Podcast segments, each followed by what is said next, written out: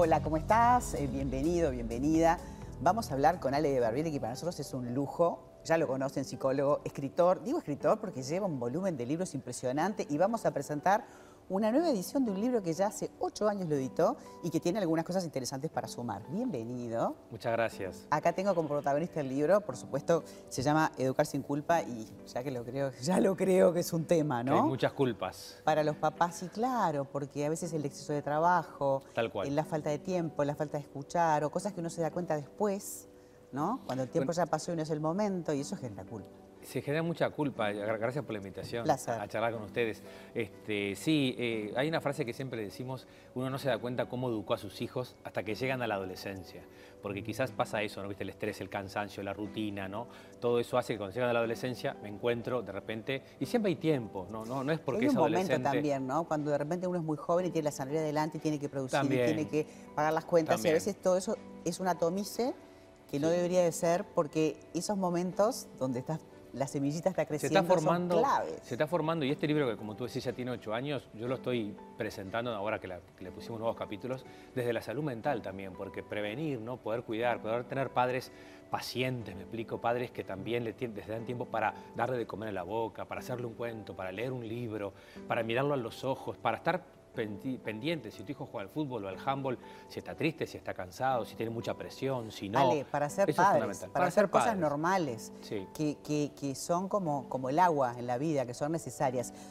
Este libro, que además esta, esta edición es una edición propia y Sí. que excelente porque el otro salió volando, ¿no? ¿Cuántas ¿Cuántos libros? Bueno, acá, acá lo pusimos, este, Penguin, con Penguin hicimos los libros anteriores y este lo hicimos por nuestra cuenta. Por. Este, lleva más de 50.000 ejemplares vendidos este, este libro. Impresionante, es Eh, un ya llevan ocho años, como tú decís, y bueno, salió en otros países también. Entonces, una, eh, qui- quiere decir que la gente precisa escuchar Sí. esto. En la ¿no? Feria del Libro te escuché y te vi en Argentina. Estuvimos en la Feria del Libro, Pero sí. vamos a contar qué le sumaste y por Perfecto. Mm. qué. Porque pasaron ocho años y pasaron cosas. Lo que hicimos fue, mira, es una edición totalmente ampliada y actualizada. O sea que no solo tiene en el anexo tres capítulos nuevos, que es uno sobre bullying, prevención de bullying, uno sobre la salud mental y el otro sobre lo que aprendimos en la pandemia. Eso solo- es lo nuevo, nuevo. Pero dentro del libro, para los que ya lo conocen, también le fui cambiando, porque de repente con ocho años yo ponía una, una cita de YouTube, ¿viste? O un link a una página y Las no redes estaba más. sociales. El, No- tem- el capítulo de redes sociales cambió, seguro. Redes sociales se, se les amplió, porque también hay, hay redes nuevas, pues, TikTok, viste cosas que en el- yo nombro a Facebook, creo que en el libro,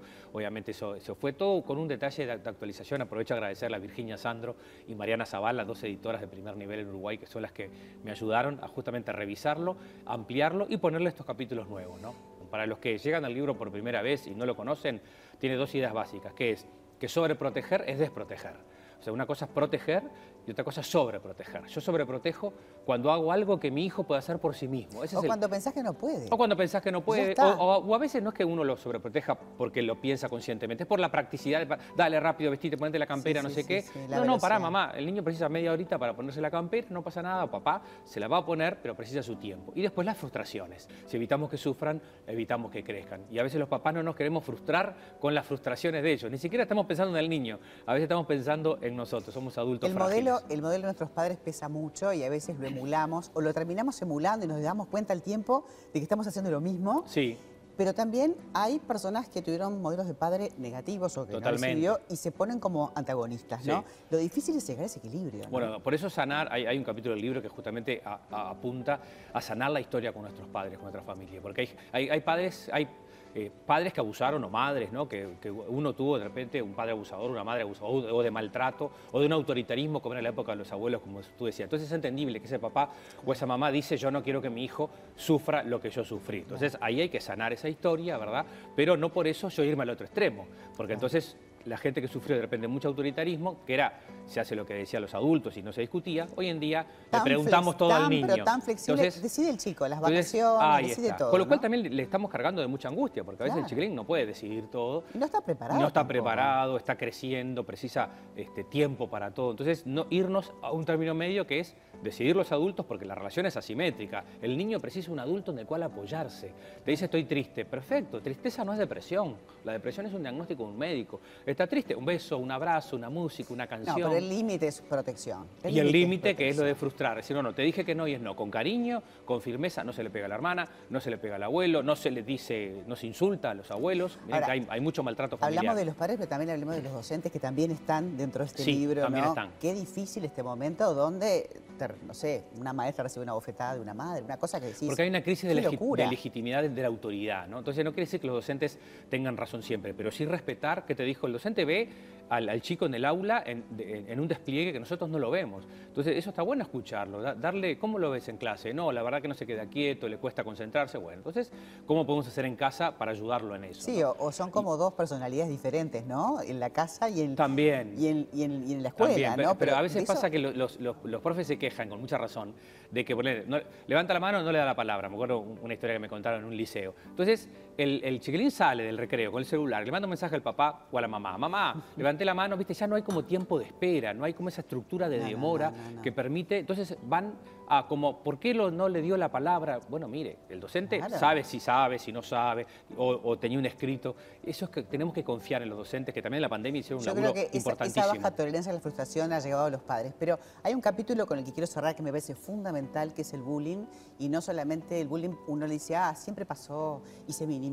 Y eso genera problemas graves en la persona. Graves, graves. Hemos visto, bueno, el año pasado, si ustedes se acuerdan, hubo un chico que se suicidó en Estados Unidos que fue viral porque los papás permitieron que la foto de él en el hospital se, se, se publicara en las redes pero creo que ayuda a tomar conciencia el bullying. O sea, el bullying, recordemos que es una agresión constante, ¿verdad? En una situación de desigualdad de condiciones, ya sea por tamaño, por edad, no es una agresión puntual.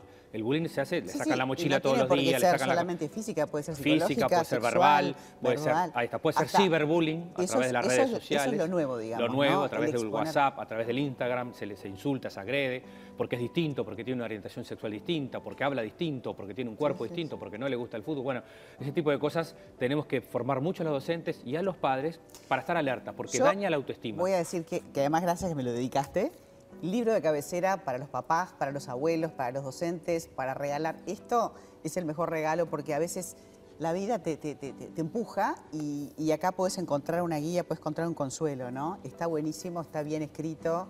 Este, gracias. Ale por este trabajo, por, por traerlo, porque los problemas siguen siendo los mismos y se han sumado cosas que están previstas en este libro. Gracias a ustedes. Éxitos. Gracias, muy amable. Para mí un placer.